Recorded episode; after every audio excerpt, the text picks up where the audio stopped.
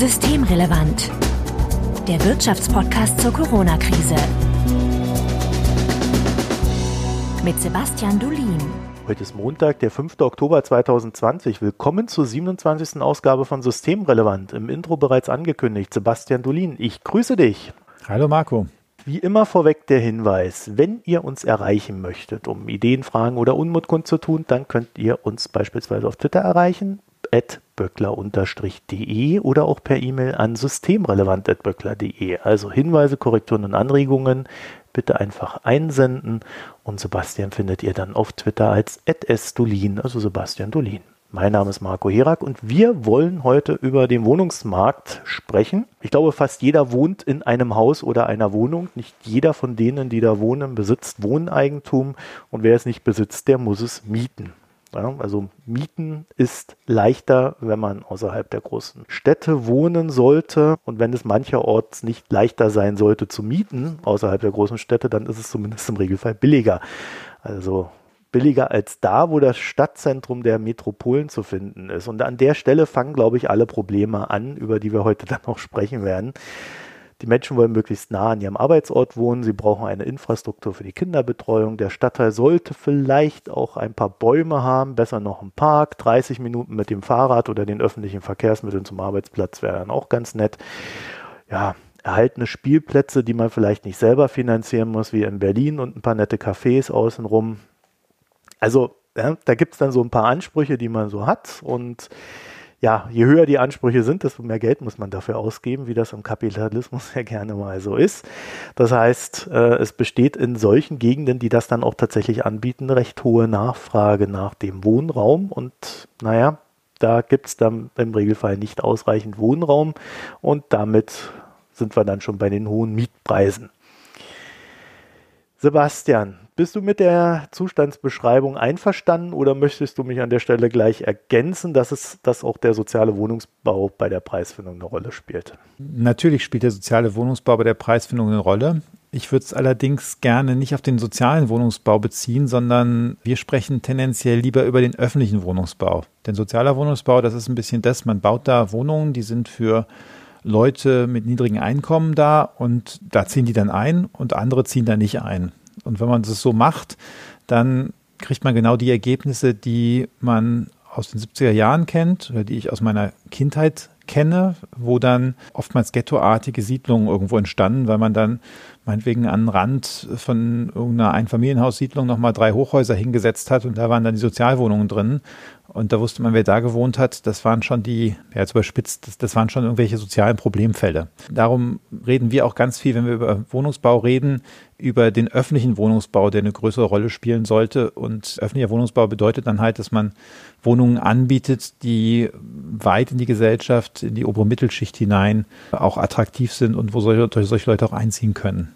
Also wo man quasi die Schichten dann auch zusammenbringt. Genau, wo man halt äh, gemischt baut, nicht Sozialwohnungen isoliert, in vernünftiger Lage und wo man eben dadurch, dass man mit dem öffentlichen Wohnungsbau das Angebot erhöht, auch den Preis beeinflusst. Wenn wir jetzt auf den so Wohnungsbau und auf den Immobilienmarkt gucken, bist du denn dann ja, zufrieden momentan? Oder siehst du da Probleme? Der Immobilienmarkt ist jetzt ziemlich groß. Da gibt es ja verschiedene Dinge. Da gibt es Gewerbeimmobilien, da gibt es Wohnimmobilien, da gibt es Einfamilienhäuser, da gibt es Wohnungen. Lass uns vielleicht über den Wohnungsmarkt hier speziell reden und über den Wohnungsmarkt in den Ballungsgebieten. Und da haben wir ein Problem, das hast du schon beschrieben. Und dieses Problem haben wir nicht erst seit Corona, sondern schon davor.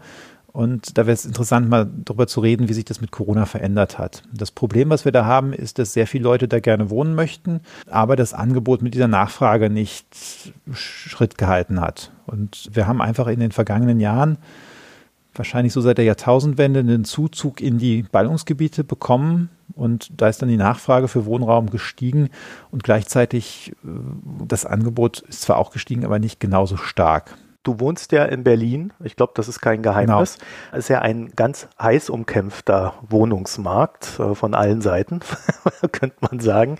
Die einen äh, wollen die hochwertigen Wohnungen bauen und die anderen wollen am liebsten äh, die, die Wohnungsbesitzer enteignen. also da findet man so die ganze Spannbreite an Möglichkeiten in Berlin. Also du würdest sagen, es gibt diese Probleme und jetzt hast du gerade eben gesagt, es wird nicht ausreichend nachgebaut, aber ähm, also der Bestand an Wohnungen, die der Stadt gehören oder den Städten, die sind ja tendenziell eher zurückgegangen, oder? Ja, ja, ganz viel von dem, was in Berlin heute der Deutschen Wohnen gehört, das war mal öffentlich. Das ist dann halt verkauft worden.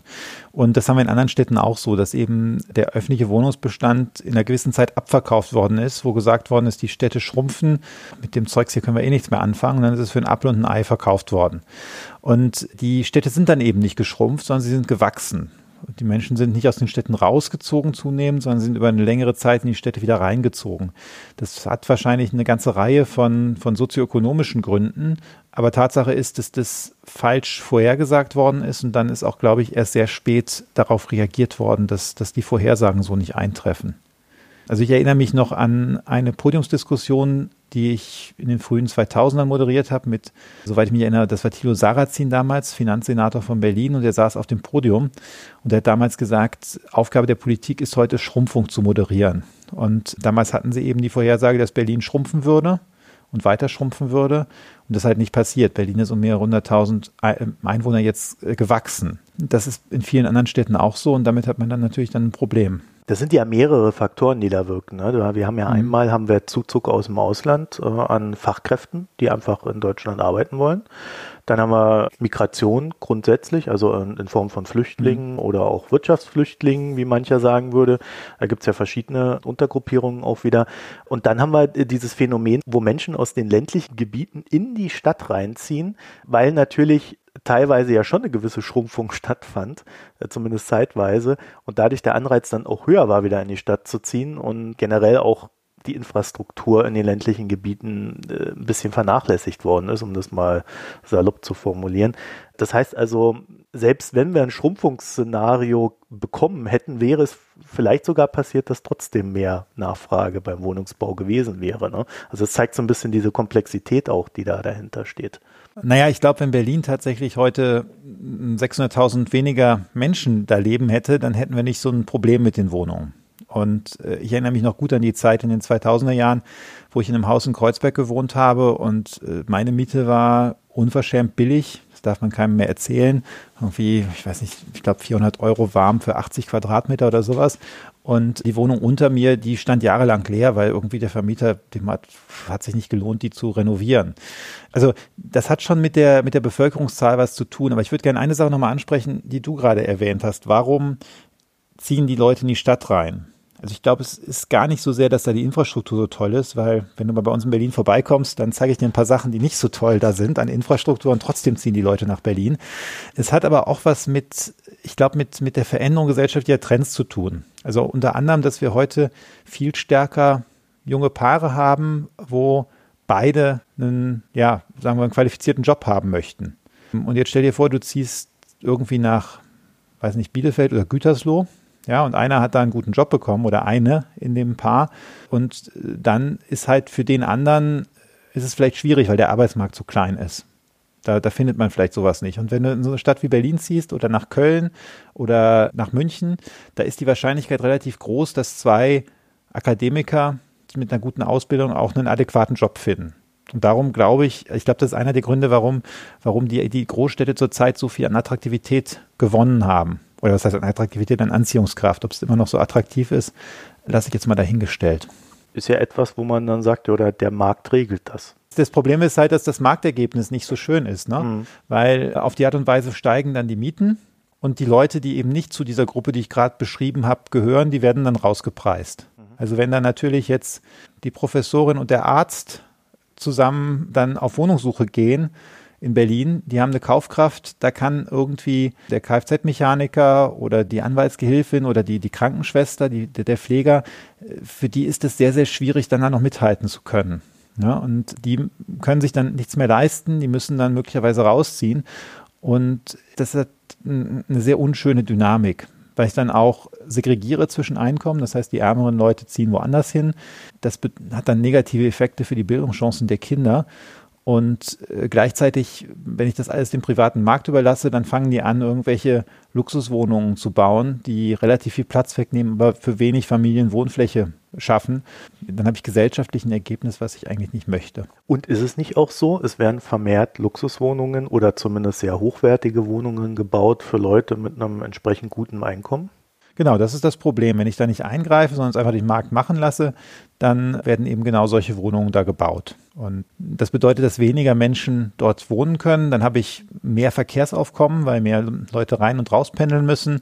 Ich habe möglicherweise niedrigeres Produktivitätswachstum, weil diese Zeit dann in den Verkehrs, in verstopften Verkehrsmitteln verbracht wird. Und äh, darum bin ich der Meinung, dass, dass der Markt das nicht allzu gut regelt am Ende. Hm, das wollte ich dich auch gerade fragen. Es ist äh, tatsächlich ja dann so, wenn man rauszieht und dann aber trotzdem weiterhin in der Stadt arbeitet, was also in der Stadt mitarbeitet, dann hat man ja tatsächlich das Problem, dass sich dann die Anfahrtszeit zum Arbeitsplatz ja vielleicht einfach mal auch verdoppelt und verdreifacht. Also von einer halben Stunde halt auf eine Stunde oder anderthalb sogar, je nachdem, wo man hinzieht. Das eine Problem ist, dass es natürlich massiv auf die Lebensqualität der Betroffenen geht. Mhm. Ja, also wir wissen ja auch, dass Pendeln thematisch unglücklich macht.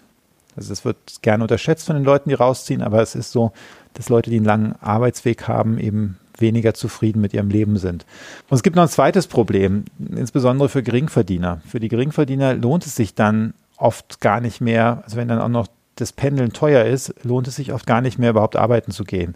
Und dann habe ich tendenziell mehr Menschen, die, die nicht mehr in den Arbeitsmarkt integrierbar sind. Okay, also weil man dann zum Beispiel für 100 Euro oder so sich äh, so eine Monatskarte holen muss und die dann natürlich ein ziemlicher, ziemlich starker Schlag ins Konto ist. Der Unterschied gerade für Geringqualifizierte, der Unterschied zwischen äh, der Grundsicherung und dann, wenn ich dann irgendwie reinpendeln muss, wenn ich dann die Kosten noch abziehe, der ist dann oft nicht mehr so groß und dann lohnt sich es zum Teil nicht mehr. Und dann ist es halt auch schwierig, wir wissen das aus anderen Ländern, also London zum Beispiel, da ist es halt wirklich schwierig, dann auch die Stellen in der Innenstadt für Polizisten, Krankenschwestern und so weiter zu, zu besetzen, weil die Menschen, die diese Berufe machen, dann eben nicht bereit sind, diesen Pendelweg auf sich zu nehmen für die nicht so gute Bezahlung. Ist aber ein ganz interessanter Punkt an der Stelle, weil wir haben ja jetzt auch gerade den, den Arbeitsstreik äh, bei Pflegern und so weiter. Hm. Wie kommt es denn, dass, obwohl dann in London diese Stellen nur schwer besetzt werden, da nicht die Löhne steigen? Was sind denn da für Mechanismen am Wirken? Da ist ja das Problem, dass das kein richtig marktlich organisierter Sektor ist, wo, wo einfach dann, wenn, wenn da zu wenig Leute sind, die Löhne steigen würden, sondern äh, wir haben ja das Problem bei Pflege und beim öffentlichen Dienst, das sind ja im Grunde, gut, wir haben natürlich Tarifverhandlungen, aber es sind ja schon sehr stark von, von den staatlichen Entscheidungen festgesetzte Löhne und Gehälter da. Okay. Und wenn da jetzt die, das Empfinden ist, dass die Staatskasse leer ist, dann werden eher die Stellen freigelassen und dann, dann wird eben da nicht, nicht mehr bezahlt. Wobei man natürlich sagen müsste, wenn, wie, wie auch heute, man bestimmt in bestimmten Bereichen nicht genug Personal findet, und wir haben das ja in, zum Beispiel bei, bei Lehrerinnen und Lehrern in einigen Bundesländern, da müsste man ja eigentlich an der Stelle mehr bezahlen. Das, das passiert dann eben nicht. Mhm. Aber das ist natürlich ein Faktor, der dann auch auf dem Wohnungsmarkt sich ja widerspiegelt. Ne? Also die Leute verhalten sich ja dann entsprechend diesen ganzen Faktoren und, dem, was sie, was sie dann am Ende quasi rechnen können. Das heißt, wir sollten schon dafür sorgen, dass in den Städten ähm, aus verschiedensten Gründen Menschen jeglicher Couleur und äh, Einkommensschichten da die Möglichkeit haben zu wohnen. Und äh, wie, wie kommen wir da hin? Also wir haben ja jetzt diese Situation, dass es eher so ist, dass die, die Geld haben, äh, ja, kommen so in der Mitte zusammen und alle anderen werden so nach außen gedrängt. Wie, wie können wir das auflösen? Also wie können wir das ändern? Vielleicht Enteignung? Ich glaube, die Enteignung, die da auch diskutiert worden ist in Berlin, der deutschen Wohnen, ist nicht unbedingt wahnsinnig zielführend, weil was ich da mache, ist, ich würde jetzt bestehende Wohnungen enteignen. Das kann ich auch nach dem Grundgesetz nicht einfach so machen, sondern da muss ich auch noch entschädigen. Das bindet wahnsinnig viel Kräfte, dieses Enteignungsverfahren. Dann äh, kostet es viel Geld, weil ich noch die, die Aktionäre der Deutschen Wohnen dann entschädigen müsste. Und am Ende habe ich keine einzige Wohnung weniger. Und da das Problem ja nicht nur ist, dass die Wohnungen zu teuer sind, sondern die Wohnungen sind, zumindest wie ich das als Ökonom sehen würde, die sind zu teuer, weil es zu wenig davon gibt. Da hilft es nicht besonders oder nicht wahnsinnig viel, wenn ich jetzt ein paar Wohnungen von Privateigentum in staatliches Eigentum überführe, sondern was man da tatsächlich machen muss, man muss dafür sorgen, dass mehr bezahlbarer Wohnraum entsteht. Und ähm, da ist eben eins der, der Elemente, was ich befürwortet habe und auch mit Kollegen wie Tom Krebs von der Uni Mannheim, worüber wir geforscht haben, dass man eben einfach viel, viel mehr öffentlichen Wohnungsbau da braucht. Mhm. Also die Stadt, der Staat soll hergehen und selber Wohnungen bauen, also zusätzlich zu dem, was jetzt da ist. Genau, das ist, das ist die Idee. Da brauchst du erstmal die Grundstücke für. Genau, da braucht man Grundstücke für und dann muss man darauf bauen. Und nun ist es so, dass zum Teil die Kommunen Grundstücke haben, zum Teil gibt es auch Vorkaufsrechte der Kommunen. Und da ist aber manchmal das Problem, dass nicht die finanziellen Mittel da sind, um diese Grundstücke dann vorzukaufen. Zum Teil hat auch der Bund noch ein paar Grundstücke, das sind nicht mehr ganz so viele, aber der hat auch noch in manchmal in guten Lagen Grundstücke, die er auch nicht selber braucht, die man auch benutzen könnte dafür. Und all das gäbe eine Möglichkeit, dort öffentlich drauf zu bauen, wenn man das machen würde, machen wollte. Jetzt, das will man zum Teil schon, aber es gibt einige Städte, wo, wo die Fähigkeit gar nicht mehr da ist, das richtig selber zu machen. Also manche Städte haben öffentliche Wohnungsbauunternehmen, die können das dann auch noch. Bei anderen Städten hat man die einfach früher verkauft oder zugemacht. Da ist einfach diese Fähigkeit verloren gegangen. Dann hat man das Problem, dass wir in manchen Städten auch die Gemeinden, die die Planungskapazitäten nicht mehr dafür haben. Und zum Teil haben auch diese Wohnungsbaugesellschaften nicht genug Mittel, um, um da wirklich zu bauen. Und das alles müsste man angehen, um dann einen stärkeren öffentlichen Wohnungsbau hinzubekommen. Wie lösen wir es denn, dass die Städte keine Kapazitäten mehr haben? Da würde ich jetzt einfach sagen, wir sollen sie halt Leute einstellen, die da planen können und so eine Wohnungsbaugesellschaft gründen und das schafft dann ja auch Arbeitsplätze, ist doch alles gut und dann fängt man halt an, da zu planen. Ja, das ist eigentlich eine gute Idee. Jetzt fängt es an, die Kommunen haben oft Finanzprobleme. Und dass die Stellen abgebaut haben in den Planungsämtern, hat damit zu tun, dass sie eben über Jahre nicht die finanziellen Mittel hatten und auch es eigentlich nicht für notwendig erachtet haben zu bauen. Da müsste man jetzt gucken, wie man da drankommt.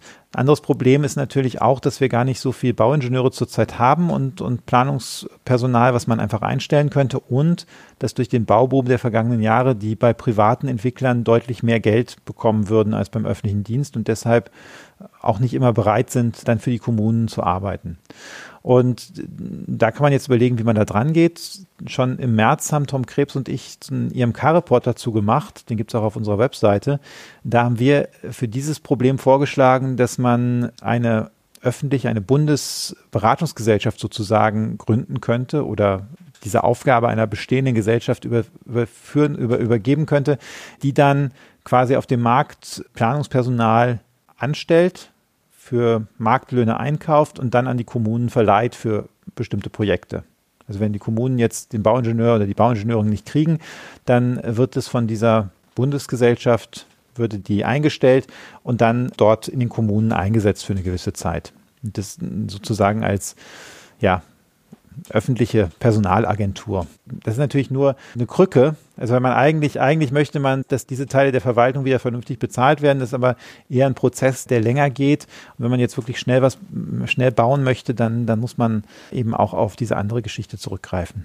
Ja, da hätte ich jetzt natürlich jetzt, äh, wollte ich gerade noch auch nachfragen, aber du hast es mir ja schon fast vorweggenommen. Man muss äh, diese Krücken oder diese, diese Ersatzkonstrukte nehmen, um das Regelwerk zu umgehen, weil man kommt irgendwie gerade nicht in der notwendigen Schnelle an das Regelwerk ran, dass man dann halt einfach mal auf Marktlöhne raufgeht in der öffentlichen Verwaltung. Weil das wird sich ja auch in fünf Jahren nicht ändern. Fünf Jahre ist jetzt schon wieder ein Zeitraum, wo man, wo man Dinge schon ändern und verschieben kann. Also wir haben das ja in den frühen 2000er, in den späten 1990er Jahren gesehen.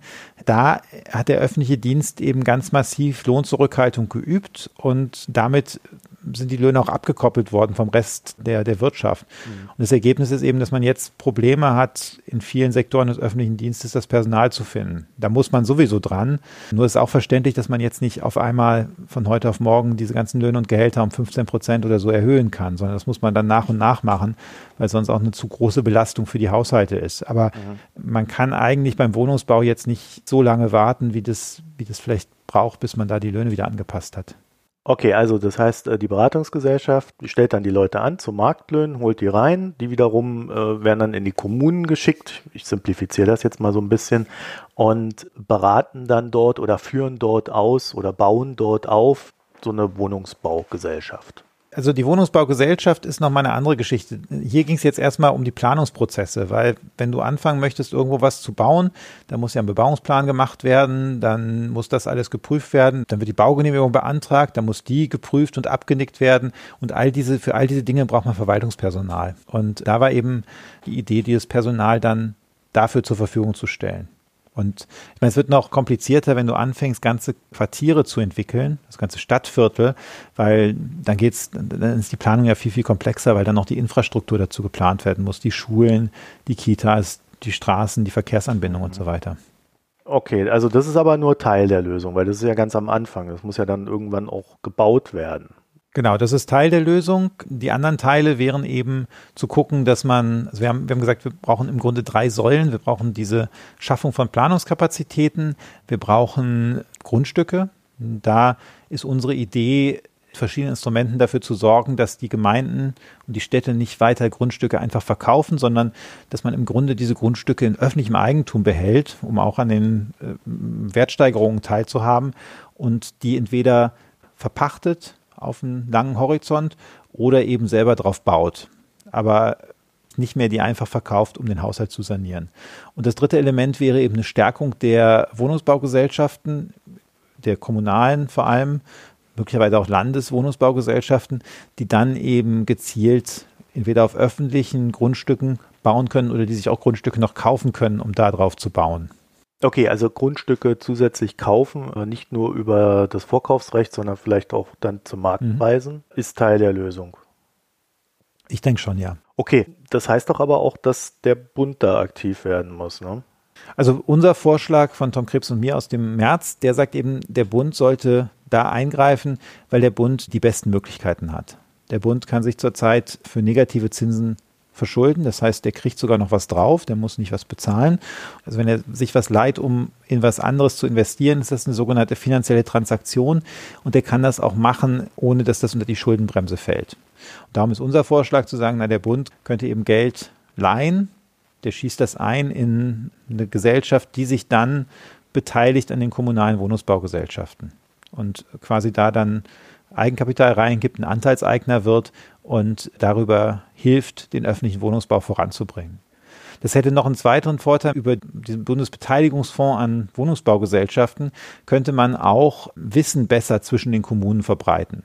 Denn es gibt schon Kommunen, die heute oder kommunale Wohnungsbaugesellschaften, die sehr gut und sehr effizient bauen. Gerade die, die das in größerem Umfang gemacht haben, wie in Hamburg. Und es gibt welche, die können das gar nicht besonders gut. Man kann sehr, sehr viel Effizienzgewinne heben, indem man in großem Umfang baut. Also wenn ich jetzt nicht 50 Türklinken bestelle, sondern 5000, dann wird es einfach viel, viel günstiger. Oder wenn ich über serielles Bauen, und da gibt es inzwischen sehr moderne und schicke Ansätze für, im Grunde die gleiche Wohnung oder gleiche Wohnungstypen immer wieder baue, dann wird das, das einzelne Bauen viel günstiger. Zum Glück äh, das hört sich jetzt an wie die Plattenbauten ja, genau, aus den, aus den DDR. gerade denken, ja. Wenn man in die Niederlande guckt oder auch nach Hamburg, da gibt es wirklich sehr, sehr schöne Gebäude dazu. Also das ist nicht wie, äh, wie damals in der DDR. Um den Plattenbau jetzt hier auch nicht allzu schlecht zu reden. Ich habe ja auch lange Zeit mal in einem gewohnt in der DDR. Wohntechnisch, wenn du da drin wohnst, ist das schon eine ziemlich äh, gute Geschichte. Das sieht halt nur von außen ziemlich gaga aus. Man muss es ja auch ins Verhältnis setzen zu dem, was die Alternativen waren. Und in der früheren DDR soweit ich das gehört habe, ich habe da ja nicht selber gelebt, sind aber viele Menschen da sehr gerne eingezogen, weil einfach die, der, die andere Bausubstanz so schlecht war. Ich war ja recht klein, aber äh, wir haben damals in Friedrichshain gewohnt, äh, das heißt mhm. vierten Stock. Und da musste man dann immer in den Keller rennen, Kohle hochholen und so weiter. Und mein Vater hat dann zwei Jahre lang so Kabeltunnel irgendwie geschaufelt, äh, damit wir dann die Chance hatten, nach Marzahn damals zu ziehen, weil dort gab es äh, A, diese Fern Fernheizung äh, und B, halt diese Gebäude, die innen drin gar nicht mal so schlecht waren, halt nur von außen recht ja, sozialistisch aussahen. das war halt der Nachteil. Sieht ja heute auch ein bisschen schöner aus mit den ganzen Farben, die da rangeschraubt sind. Also, also ja, das war damals hochmodern und heute denkt man sich nur, was haben die damals für, für einen Kram da hingebaut. Aber tatsächlich wäre das ein Ansatz, man würde dann damit aber auch, das ist so mein erster Gedanke, so ein bisschen an dieses föderale System wieder rangehen müssen und die Kommunen müssten Macht teilen mit dem Bund. Ja, das ist, äh, das, das kommt halt ein bisschen darauf an, wie man es gestaltet. Und das sind natürlich, gibt es da sehr viel verfassungsrechtliche Probleme und Schwierigkeiten, weil die Kommunen bei uns Teil der Länder sind und der Bund nicht so einfach mit den Kommunen was machen darf. Die Frage ist natürlich, wenn ich das jetzt so konstruiere, dass es da einfach eine Beteiligungsgesellschaft des Bundes gibt und es dürfen sich alle Wohnungsbaugesellschaften, die öffentlichen Wohnungsbau mit einer großen Sozialkomponente machen, darum werben, sehe ich persönlich eigentlich nicht, warum das hm, automatisch äh, illegal sein sollte. Weil es ist dann ja gar nicht direkt eine Verbindung zwischen der Bundesregierung und den Kommunen, sondern da ist ein äh, kommunales Unternehmen, die Wohnungsbaugesellschaft, die einfach sich einen Partner reinnimmt. Und das ist dann zufällig die Bundeswohnungsbaugesellschaft. Zufällig, ja. ja zufällig. okay, also äh, quasi so eine Art Marktkomponente wäre das ja dann schon. Äh, heißt es, dass dann auch vielleicht private Anbieter da wieder Teil des Ganzen werden könnten? Das kommt darauf an, wie man es wie man's konstruiert. Ich denke, man kann die Bedingungen so konstruieren, dass es für, für Privatanbieter eigentlich nicht attraktiv ist. Hm. Sollte man das auch so machen? Ich glaube, das sollte man in dem Fall auch so machen, weil äh, ich, ich sehe jetzt nicht den Mangel an Kapital in, im privaten Wohnungsbau. Mhm. Also zumindest nicht bei den, bei den Unternehmen, die da jetzt größere Dinge machen. Und aus meiner Sicht gibt es eigentlich keinen Grund, wenn, wenn der Bund sich so an der Stelle beteiligt, warum ich da ein privates Unternehmen reinnehmen sollte. Das Erste, was mir einfallen würde, ist, wir haben eine Niedrigzinsphase und die Versicherungen stoßen sich an Immobilien gerade so ein bisschen gesund und dann äh, kommt dann der Bund und nimmt denen auch noch bei, äh, bei Immobilien so ein bisschen die Rendite weg. Da glaube ich, könnte schon den einen oder anderen Aufschrei geben. Das Problem ist doch, dass wenn du eine höhere Rendite hast, die muss irgendwo hierher kommen. Und die kann daher kommen, dass entweder die Mieter mehr zahlen oder die kann daher kommen, dass die öffentliche Hand bereit ist, das Ganze dauerhaft zu subventionieren. Mhm. Und das sind beides Optionen, die, wo ich eigentlich nicht sehe, warum wir die Versicherung darüber sanieren sollten. Mhm. Weder möchte ich die Versicherung aus Steuergeldern sanieren, noch möchte ich die Versicherung dadurch sanieren, dass, dass die Mieterinnen und Mieter mehr zahlen müssen kleiner Sprung jetzt, aber äh, ich habe versucht, über die Versicherung so einen kleinen Übergang zu schaffen. Die EZB veröffentlicht regelmäßig die sogenannte Bank Lending Survey, also eine Umfrage der EZB, unter welchen Bedingungen Banken Geld verleihen. Die Umfrage soll so ein bisschen auch dazu beitragen, Problemlagen frühzeitig zu erkennen und so Marktsteuerung zu erleichtern. Und du hast ja vorhin schon angedeutet, äh, es hat sich seit Corona ja auf diesem Markt doch etwas getan, also auch auf dem Immobilienmarkt. Und das äh, liegt sicherlich auch daran, dass ähm, ja, Banken vielleicht nicht mehr ganz so freudig dabei sind, Kredite rauszugeben oder aber diejenigen, die sich Geld leihen wollen, nicht mehr ganz so äh, solider auf dem Bein stehen, wie das äh, vor ein paar Monaten noch war. Kennst du diese Umfrage und hast du da mal reingeschaut und könntest uns sagen, ob es durch Corona einen negativen ja, Impact gegeben hat? Warum reden wir jetzt überhaupt über Wohnungsbau? Man könnte ja sagen, wir haben jetzt eine Corona-Krise und äh, auch nach der Prognose des IMK läuft der Bau noch relativ gut. Also ist das eigentlich nicht das Problem. Aber wenn man jetzt in die Auftragseingänge des Wohnungsbaus reingeht, dann sieht man, also so zu, zum Jahresende letzten Jahres, da sah es eigentlich richtig gut aus. Und dann hat man gesagt, naja, äh, da passiert was und möglicherweise wird jetzt die Wohnungslücke ein bisschen geschlossen. Und dann kam Corona und Jetzt sind die Aufträge in der Industrie viel, viel stärker eingebrochen, aber die Aufträge im Wohnungsbau sind auch deutlich zurückgegangen. Liegen noch im Vorjahresvergleich ganz gut, aber sie sind eben von dem, was, was so richtig schön aussah zum Jahres, wenn, zum Jahre, zum Jahreswechsel, sind sie eben zurückgegangen und da fehlt jetzt auch einfach alles, was im April nicht in Auftrag gegeben worden ist, das vielleicht ein bisschen was nachgeholt worden, aber es ist einfach eine große Lücke. Das heißt, absehbar werden da weniger Wohnungen gebaut. Und jetzt kommen wir noch zu dieser Bank Lending Survey, die du da genannt hast, die Bundesbank für die EZB macht und die dann auch für alle Euro-Länder vergleichbar ist. Äh, und die stellt unter anderem, also diese Umfrage wird immer benutzt, um zu sagen, wie ist Kreditvergabe oder was passiert bei der Kreditvergabe. Da werden die Banken gefragt, zum Beispiel, habt ihr die Kreditstandards verschärft in letzter Zeit? Und da werden sie auch gefragt, wie nehmt ihr das wahr? Fragen die Menschen weniger Kredite bei euch nach als früher. Und wenn man da jetzt reinguckt, dann kann man sehen, dass im April und im Juli, in diesen beiden Umfragen, die machen das mal vierteljährlich, dass da tatsächlich erstens die Kreditbedingungen massiv verschärft worden sind. Und jetzt nicht nur für Unternehmen, sondern tatsächlich auch für den Hausbau. Im Zweifel, weil sie sagen, weil die Banken sagen, das Risiko ist gestiegen. Also erstens, wir wissen nicht ganz genau, was auf dem Wohnungsmarkt weiter passiert. Und zweitens, das Risiko von Arbeitslosigkeit ist ja gestiegen und darum sind wir ein bisschen vorsichtiger, wenn wir den Menschen Geld leihen. Und gleichzeitig wird da auch angegeben, dass die Banken so wahrnehmen, dass weniger Leute da hinkommen und sagen, wir möchten uns gerne Geld leihen, um ein Haus zu kaufen oder zu bauen. Und was bedeutet das, wenn da weniger Kredite vergeben werden und weniger Kredite angefragt werden für einen Hausbau, dann äh, werden wir wahrscheinlich einfach weniger Wohnungsbau haben in naher Zukunft. Und das heißt, diese, diese Lücke, die wir ohnehin schon hatten an bezahlbarem Wohnraum, wird dann einfach nochmal ein Stück größer, weil einfach weniger gebaut wird. Und das ist der Grund, warum wir jetzt auch nochmal mit diesem Thema in die Öffentlichkeit gegangen sind, mit dem ganzen Wohnungsthema und sagen, jetzt ist eigentlich ein super Moment, um den öffentlichen Wohnungsbau anzukurbeln. Denn zum einen fehlen die Wohnungen und die werden aus meiner Wahrnehmung oder meiner Vorhersage nach, werden die auch absehbar weiter fehlen. Denn nur durch Corona, das bedeutet nichts, dass wir weniger Wohnraum brauchen in den Ballungsgebieten.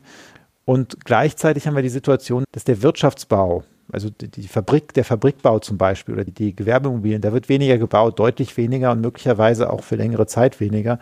Das heißt, man könnte diese Kapazitäten zurzeit ganz gut nutzen, um mehr Wohnungen zu bauen. Die Maßnahmen, die du vorgeschlagen hast, zusammen mit Tom Krebs, welchen Wirkungszeitraum haben die denn? Naja, ich meine, es dauert halt, man muss das einfach so sehen, selbst von, von der ersten Idee von, von der Immobilie bis, bis die bezugsfertig ist, das dauert immer zwei, drei Jahre. Also so schneller geht das nicht. Was wir bewusst gemacht haben, ist, wir haben gesagt, man kann das skalieren. Man kann gerade mit diesem öffentlichen Wohnungsbau, kann man jetzt mit kleinen Instrumenten anfangen und dann das hinterher größer machen. Also man kann jetzt anfangen, ein bisschen Personal über die Partnerschaft Deutschland, das ist eine bestehende Organisation, könnte man ein bisschen Personal einstellen und schon verleihen. Man könnte über KfW Programme hingehen oder ein KfW-Programm machen, wo man Eigenkapitalbeteiligung für kommunale Wohnbauunternehmen bereitstellt. Und dann hätte man schon ein paar Wohnungen jetzt. Dann müsste man, wenn das funktioniert, müsste man eben gucken, ob man das in eigene Organisationen oder eigene Institutionen überführt. Und das heißt, man könnte schon, wenn man das jetzt wollte, sagen, in zwei bis drei Jahren hat man die erste die ersten Wohnungen, die dann eine gewisse Entlastung auf den Wohnungsmärkten bringen. Aber natürlich, bis das richtig hochskaliert ist, bis ich da richtig viel habe, das dauert dann ein bisschen länger. Also Hintergrund meiner Frage war natürlich, weil einem einerseits hast du ja gerade gesagt, wir haben jetzt so eine Situation, in der erstmal weniger Wohnungen gebaut werden, als es ohne Corona der Fall gewesen wäre, was eine negative Wirkung auf die Versorgung des Marktes hat. Und auf der anderen Seite, selbst wenn wir jetzt Maßnahmen ergreifen, sofort, also sofort anfangen, aber wir wissen ja, Politik würde da jetzt auch noch mal sicherlich ein paar Monate, wenn nicht gar Jahre rumschrauben, äh, würde es mehrere Jahre dauern, ehe es wirkt. Das heißt, eigentlich haben wir keine akute Lösung. Ne? Mehrere Jahre, bis es am Wohnungsmarkt ankommt. Ja. Das kommt natürlich schon vorher, zum Beispiel in der Bauindustrie an. Und es wird natürlich schon vorher gebaut. Und wenn man sich jetzt so anguckt, dass der, der, der Wohnungsbau noch relativ hohe Auftragsbestände hat, dann muss jetzt vielleicht nicht gerade im November schon da der erste Spatenstich passieren. Ja, sondern es ist auch völlig okay, wenn das ins nächste Jahr hinein irgendwann dann anläuft. Also ich glaube, das ist schon, das, das wäre schon hilfreich. Aber klar, bis das vollständig wirkt, dauert es länger. Und äh, ganz kurzfristig kriegen wir die Wohnungsnot in den Ballungsgebieten auch nicht, nicht gelöst. Sebastian Dulin, ich danke dir für das Gespräch. Danke fürs Moderieren, Marco. Und äh, wenn ihr uns noch etwas mitteilen möchtet, dann könnt ihr das tun, indem ihr euch bei uns meldet. Äh, Gerade bei dem Thema habe ich da große Hoffnungen.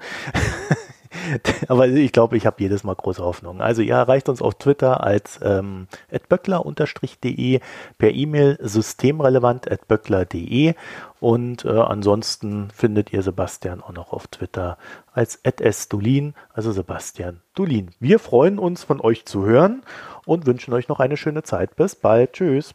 Bis bald. Tschüss. Das war Systemrelevant, der Wirtschaftspodcast zur Corona-Krise. Eine Produktion der Hans-Böckler Stiftung.